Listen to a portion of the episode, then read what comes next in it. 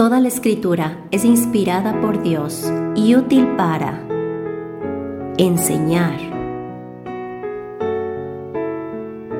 redarguir, corregir,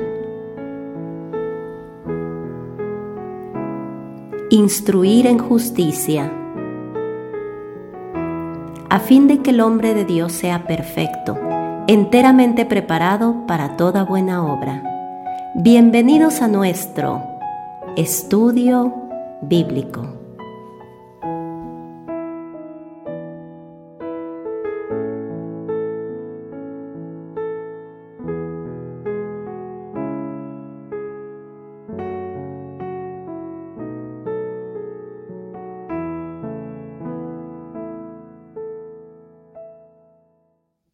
Bienvenidos a nuestro estudio de hoy. Hoy estaremos compartiendo nuevamente en la epístola a los romanos y comenzaremos el capítulo 10.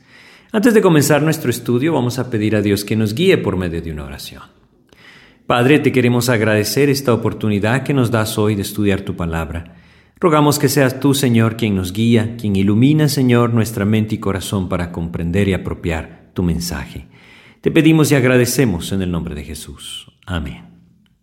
Pues estamos entonces en el capítulo 10 de la epístola a los romanos y debemos recordar que dijimos los capítulos 9, 10 y 11 nos regresan a el propósito de Dios con Israel. En el capítulo 9 vimos el trato pasado de Dios con Israel.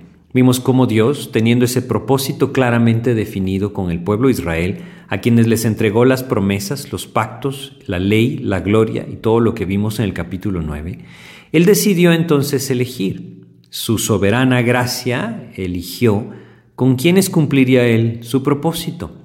Esa gracia soberana de Dios en la elección se manifestó a través de aquellos que Dios tomó para levantar de ellos al Mesías, nuestro Señor Jesucristo, quien un día vino y dio su vida en la cruz por nosotros.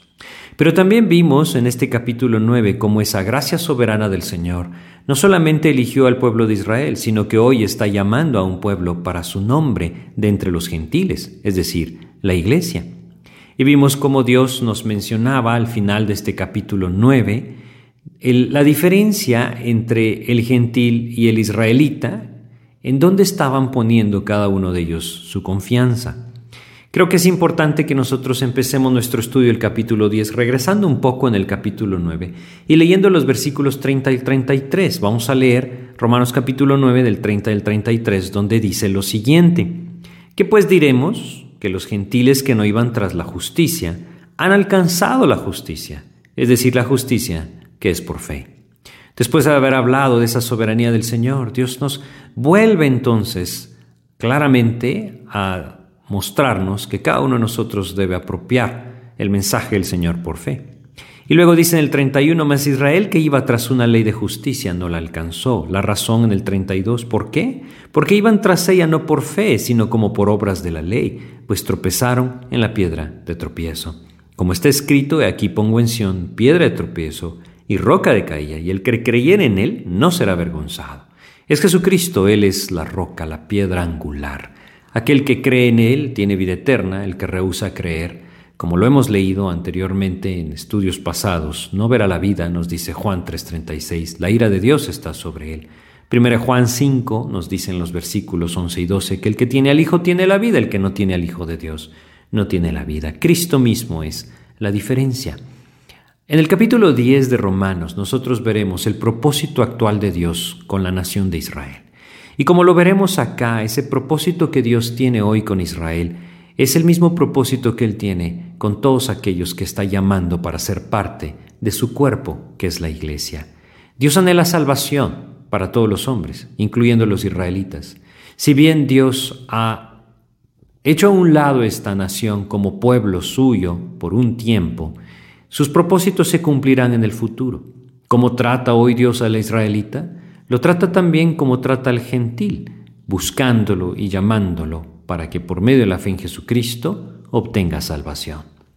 Y si nosotros vamos a Romanos capítulo 10, leemos acá, Hermanos, ciertamente, en el versículo 1, hermanos, ciertamente el anhelo de mi corazón y mi oración a Dios por Israel es para salvación. Pablo entonces nos menciona, el anhelo de su corazón era para salvación. salvación de aquellos que eran parte del pueblo de Israel.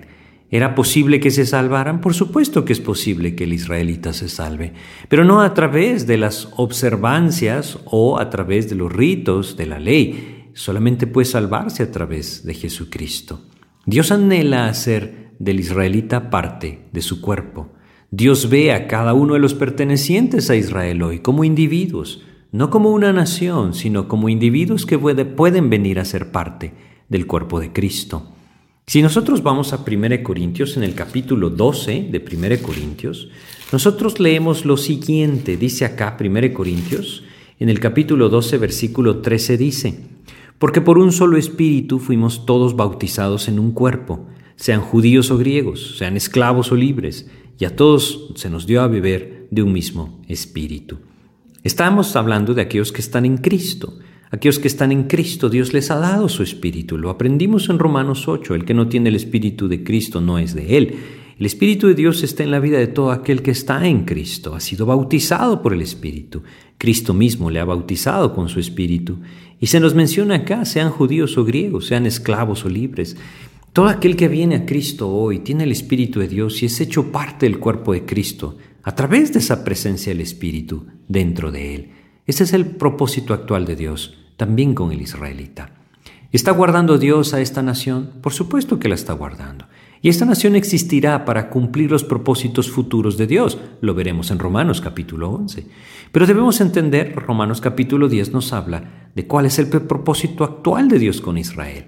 Y lo que estamos viendo es que Dios manifiesta el anhelo a través del anhelo del corazón de Pablo, salvación. Salvación a aquellos que a través de la fe vienen a Cristo.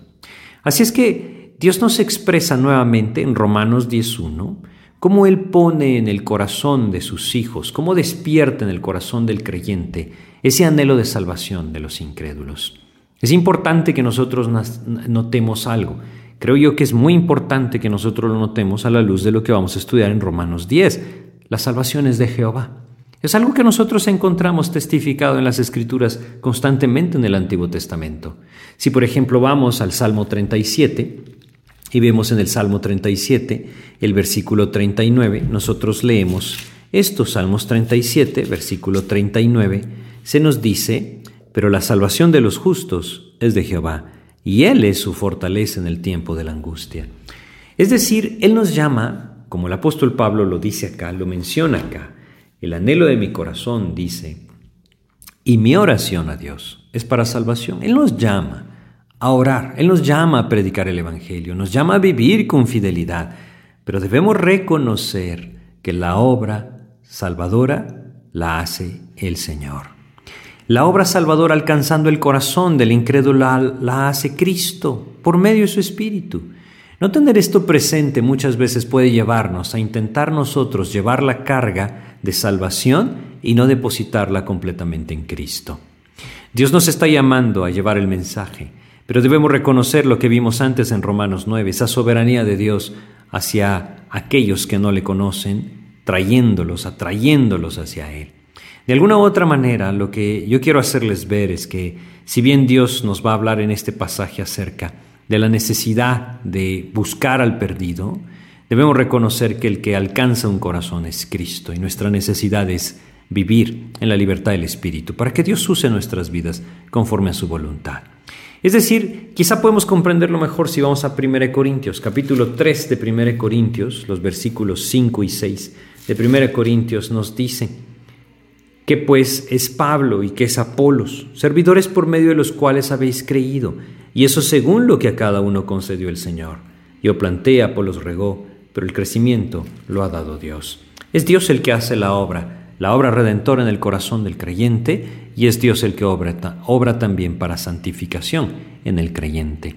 Nuestra tarea es orar y presentar el Evangelio. Pero bueno, regresando a Romanos capítulo 10 entonces, el apóstol Pablo empieza a hablar de cuál es la condición de la nación de Israel. Y nosotros leemos lo siguiente en el versículo 2, porque yo les doy testimonio de que tienen celo de Dios, pero no conforme a ciencia. Fíjense lo que dice, Él nos hace ver que el celo del israelita era real. Lastimosamente este celo no era conforme a la voluntad de Dios, sino que era muy similar a lo que él experimentó. Bueno, realmente era lo mismo. Pablo experimentó esa posición en la que los judíos se encontraban en ese momento. Vamos a Filipenses, capítulo 3 de Filipenses. Fíjense cómo él lo menciona acá. No olvidemos, este hombre había sido un fariseo, había sido instruido bajo aquel hombre reconocido Gamaliel, quien era uno de los más reconocidos fariseos, y lo que se nos dice en Filipenses capítulo 3 versículo 6 era lo que este hombre tenía en su mente y en su corazón. Dice, en cuanto a celo, perseguidor de la iglesia.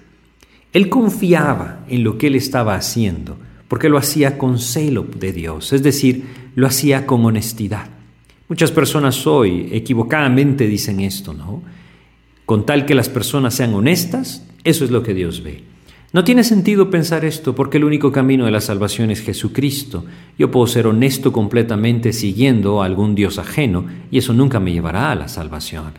Lo que importa es en dónde está puesta realmente mi esperanza, mi confianza, mi fe. Este celo dice Romanos capítulo 10, versículo 2, nuevamente, les doy testimonio de que tienen celo de Dios, pero no conforme a ciencia. Este celo no era conforme a ciencia. Esta palabra ciencia viene de aquella raíz griega epignosis, que nos habla de un conocimiento completo o un conocimiento correcto. Este conocimiento correcto los llevaría a estar en una posición de aprobados ante Dios. Sin embargo, tenían celo, pero no conforme al verdadero conocimiento del Señor. Y esto entonces los llevaba, en contraste a una aprobación de Dios, a estar reprobados. Muy similar a lo que leímos en Romanos capítulo 1. Si nosotros vamos a Romanos capítulo 1 y leemos en el versículo 28 dice, y como ellos no aprobaron tener en cuenta a Dios, Dios los entregó a una mente reprobada para hacer cosas que no convienen. Si ustedes recuerdan, este pasaje nos hablaba de aquel hombre que vivía deliberadamente en pecado, pero tristemente aquel que está poniendo su confianza en el lugar equivocado, también está reprobado ante los ojos del Señor. De tal manera que contemplamos acá una verdad muy importante. El celo puede ser real, pero puede ser hacia algo o hacia alguien completamente equivocado. Hoy existen muchas personas aún dentro de círculos cristianos que son devotos de alguna figura, de algún hombre que vivió, de algún personaje reconocido dentro de su religión. Esto no tiene el más mínimo sentido, porque entonces tienen celo de Dios, pero no conforme a ciencia, no conforme al conocimiento claro y pleno que Dios nos dejó en su palabra. ¿Cuántas religiones hoy no existen así en el mundo? Con personas que tienen mucha devoción, con personas que tienen un celo profundo por sus creencias, por sus, eh, de alguna forma, costumbres o aquello que profesan. Sin embargo, su esperanza no está puesta en Cristo. Y cuando tienen su esperanza puesta lejos del único y verdadero Salvador, tristemente, nunca encontrarán salvación. Lo contrario, hay condenación. No podemos olvidar versículos como Hechos capítulo 4, en el versículo 12 cuando el apóstol Pedro se ve cuestionado por estos mismos judíos, él les dice en Hechos 4:12, en ningún otro hay salvación, porque no hay otro nombre bajo el cielo dado a los hombres en que podamos ser salvos. No existe nadie más. El versículo 11 nos dice, este Jesús es la piedra reprobada por vosotros los edificadores, la cual ha venido a ser cabeza del ángulo. Jesucristo es el único nombre a través del cual el hombre puede alcanzar salvación. Y es aquí en donde, nuevamente, es una, verdad muy importante.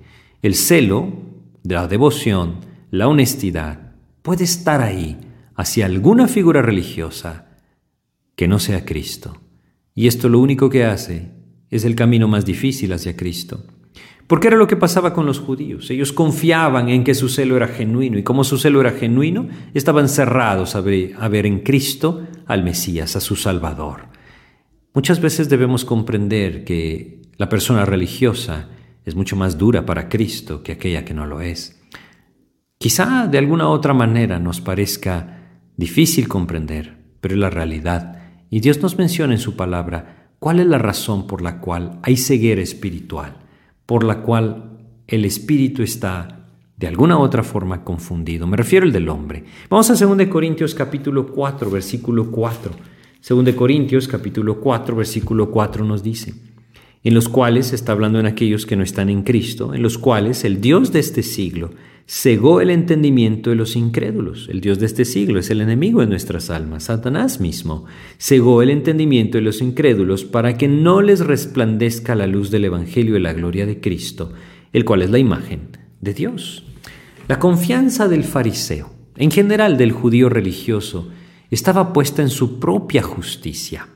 Si nosotros regresamos a Romanos capítulo 10 y vemos en el versículo 3, nos dice, porque ignorando la justicia de Dios y procurando establecer la suya propia, no se han sujetado a la justicia de Dios. Fíjense lo que dice. Confiaban en sí mismos, ignoraron la justicia de Dios en dos sentidos. Aquí nos dice, ignorando la justicia de Dios. Primero, no tuvieron en cuenta el carácter justo de Dios. Él requería perfección. Esta perfección de no ser alcanzada traería entonces el juicio, porque Dios es un juez justo. No podía dejar de condenar una falta. Ignoraron que Dios es sumamente justo y santo. Pero no solamente esto, también ignoraron la justicia que Dios provee por medio de Jesucristo. Si vamos a Romanos capítulo 3, que estudiamos antes, leamos acá versículos 20 al 22. Ya que por las obras de la ley ningún ser humano será justificado delante de Él. ¿Por qué? Porque en su justicia Él no puede pasar por alto la más mínima falta. Y ninguno de nosotros es perfecto. La ley dice, solamente nos trae el conocimiento del pecado. Versículo 21, pero ahora, aparte de la ley, se ha manifestado la justicia de Dios testificada por la ley por los profetas, la justicia de Dios por medio de la fe en Jesucristo para todos los que creen en Él. Esta es la que ellos también ignoraron, la justicia que Dios provee a través de Jesucristo a todo aquel que cree. Romanos capítulo 1 versículos 16 y 17 nos presentan también este contraste. Él decía, porque no me avergüenzo del Evangelio, porque es poder de Dios para salvación a todo aquel que cree, al judío primeramente y también al griego. Porque en el Evangelio la justicia de Dios se revela por fe y para fe, como está escrito, más el justo por la fe vivirá. Sin embargo, el judío ignoró la justicia de Dios y procuró establecer la suya propia. Saben, tristemente, esta también es la condición de las religiones hoy en día. La religión basa la justicia que aparentemente puede alcanzar en lo que hace, en sus obras, en lo que cumple.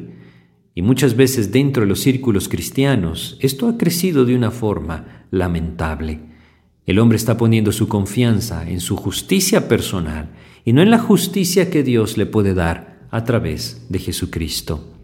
Pablo mismo había confiado en su propia justicia siendo un fariseo, hasta que Dios abrió sus ojos y le llevó entonces a desechar todas aquellas cosas que él podía tener como un tesoro, como una justicia personal.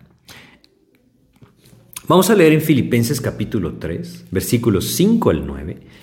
Filipenses capítulo 3 en los versículos 5 al 9. Dios nos menciona lo siguiente. Pablo escribe describiendo su propia condición, dice Filipenses capítulo 3 desde el versículo 5. Circuncidado al octavo día, del linaje de Israel, de la tribu de Benjamín, hebreo de hebreos en cuanto a la ley, fariseo en cuanto a celo perseguidor de la iglesia, en cuanto a la justicia que es en la ley irreprensible. Siendo un fariseo, este hombre vivía pensando que esto era lo que le valía ante los ojos de Dios. Quizá muchos hoy están pensando lo mismo. Quizá alguno de ustedes que me escucha está pensando lo mismo. Está pensando que cumple, cumple con lo que Dios le está demandando. Asiste quizá a la iglesia, a algún culto, a alguna, alguna reunión religiosa. Quizá está pensando que ayuda al débil, al necesitado, al pobre, Quizá está pensando que no hace daño a nadie. Bueno, todas estas cosas están muy por debajo de lo que Pablo está diciendo, y aún él estaba completamente equivocado. No hay absolutamente nadie que pueda alcanzar justicia ante los ojos de Dios por sí mismo. Y es por eso que cuando Dios abrió sus ojos, Él dice en el versículo 7, pero cuantas cosas eran para mi ganancia, las he estimado como pérdida por amor de Cristo. Él aún menciona que al haber sido del linaje de Israel, de la tribu de Benjamín, hebreo de hebreos, no valía nada. para su salvación. El haber sido un fariseo en cuanto a la ley no valía nada ante los ojos de Dios. Hoy muchos quizá pueden estar confundidos pensando que como nacieron en un hogar cristiano, ellos entonces también tienen salvación. Esto no tiene sentido ni tampoco tiene ningún respaldo bíblico. Nadie puede descansar en justicia personal por una u otra razón. Él dice entonces, en el versículo 7 nuevamente, cuantas cosas eran para mi ganancia, las he estimado como pérdida por amor de Cristo. Y luego dice, y ciertamente aún estimo todas las cosas como pérdida por la excelencia del conocimiento de Cristo Jesús, mi Señor, por amor del cual lo he perdido todo y lo tengo por basura para ganar a Cristo. Y entonces vemos este cambio en el versículo 9, y ser hallado en él, no teniendo mi propia justicia, que es por la ley. Todo lo contrario, sino la que es por la fe de Cristo, la justicia que es de Dios por la fe. Pablo sabía lo que hablaba. Él mismo era un judío, él mismo había sido un fariseo, él mismo había confiado en sí mismo para su propia justificación. Pero ahora entendía por qué Dios había abierto sus ojos, que no tenía sentido poner sus ojos en su justicia, sino solamente en la justicia de Dios por medio de la fe en Jesucristo. Toda persona que confía en su propia justicia, aquella justicia que de alguna otra forma piensa que puede llegar a tener por las obras que hace, por la sujeción perfecta que pretende tener alguna ley, está separado de Cristo. Y qué tremendo que es esto, pero el religioso está separado de Cristo si confía en su justicia personal y no en la del Señor. En Gálatas capítulo 5 nosotros tenemos un versículo que nos aclara esto. Los Gálatas habían recibido la gracia de Dios, el mensaje de salvación, por fe, pero los judaizantes habían llegado y les habían hecho pensar que ellos debían obedecer la ley para salvación. Gálatas capítulo 5, versículo 4, por medio de Pablo, Dios les dice a estos hombres, de Cristo os desligasteis los que por la ley os justificáis, de la gracia habéis caído. Si yo confío en mí mismo, si yo confío en las obras que hago, confío en los mandamientos que cumplo, confío en mi fidelidad a mi religión, me estoy desligando de Cristo y he caído de la gracia o simplemente nunca le ha apropiado. Esta justicia de Dios que nos menciona Romanos 10 habla del medio por el cual Dios atribuye justicia en la cuenta del creyente. Regresemos a Romanos capítulo 10, versículo 4. Dice acá, porque el fin de la ley es Cristo para justicia a todo aquel que cree. El único camino a la justicia es Cristo. Él, Él es el cumplimiento de la ley. Él es el que cumplió la ley a nuestro favor. Él es aquel que puede darnos salvación. La justicia de Dios es Cristo para todo aquel que cree. Quiero detenerme aquí en nuestro estudio e invitarles a ustedes. Quizá alguno de ustedes que me escucha nunca ha venido a Cristo. Quizá está confiando en lo que hace, en lo que tiene o en quién es. Debemos reconocer que Ninguno de nosotros puede ser hallado justo ante los ojos de Dios, por lo que viva, por lo que haga, por lo que tenga o por quien sea. El único camino a la justicia es la fe en Jesucristo. Los judíos fallaron, el pueblo de Israel falló. Hoy en día la mayoría de ellos están en esta condición. Confían en su propia justicia establecida a través de la ley, de su religión. Quizá, si alguno de ustedes que me escucha no está confiando en las leyes judías, pero sí está confiando quizá en las costumbres cristianas o de alguna otra forma en su propia bondad. Debemos reconocer que no hay justo ni un uno, que no hay quien entienda, nos dice Romanos 3, que el único camino a ser hallados justos ante los ojos de Dios es la fe en Jesucristo. Él es el único que pagó por nuestros pecados, Él es el único que puede perdonarnos, que puede librarnos de una condenación eterna. No hay condenación para aquellos que están en Cristo, nos dice Romanos 8.1. Y yo quiero terminar invitándoles a que ustedes hoy puedan venir a Cristo, si no lo han hecho, que puedan dar ese paso de fe y que puedan abandonar su justicia personal y poner sus, sus ojos solamente en la justicia de Jesucristo. Quisiera terminar con una oración. Padre, hoy yo quiero acercarme a ti, reconociendo que no hay nada en mi vida que pueda llevarme a ser hallado justo ante tus ojos. Hoy yo quiero, Señor, acercarme a ti y pedirte que me perdones. Yo reconozco que soy pecador, reconozco que no he podido cumplir la ley, reconozco que mis faltas me separan de ti y quiero pedirte que tú me perdones. Hoy, Señor, yo te abro mi corazón y te recibo por fe, pidiéndote que tú obres en mi vida, que me tomes, me transformes, que perdones mis pecados, Señor, y me hagas tu Hijo. Todo esto te lo pido creyendo que tú moriste en la cruz por mis pecados y resucitaste para darme vida eterna. Toma mi vida en tus manos y haz conmigo tu voluntad. Te pido todo esto en el nombre de Jesús. Amén. Muchas gracias por su atención, espero que este estudio sea de edificación y les aliento a que puedan meditar en estos versículos de Romanos capítulo 10. Que Dios les bendiga.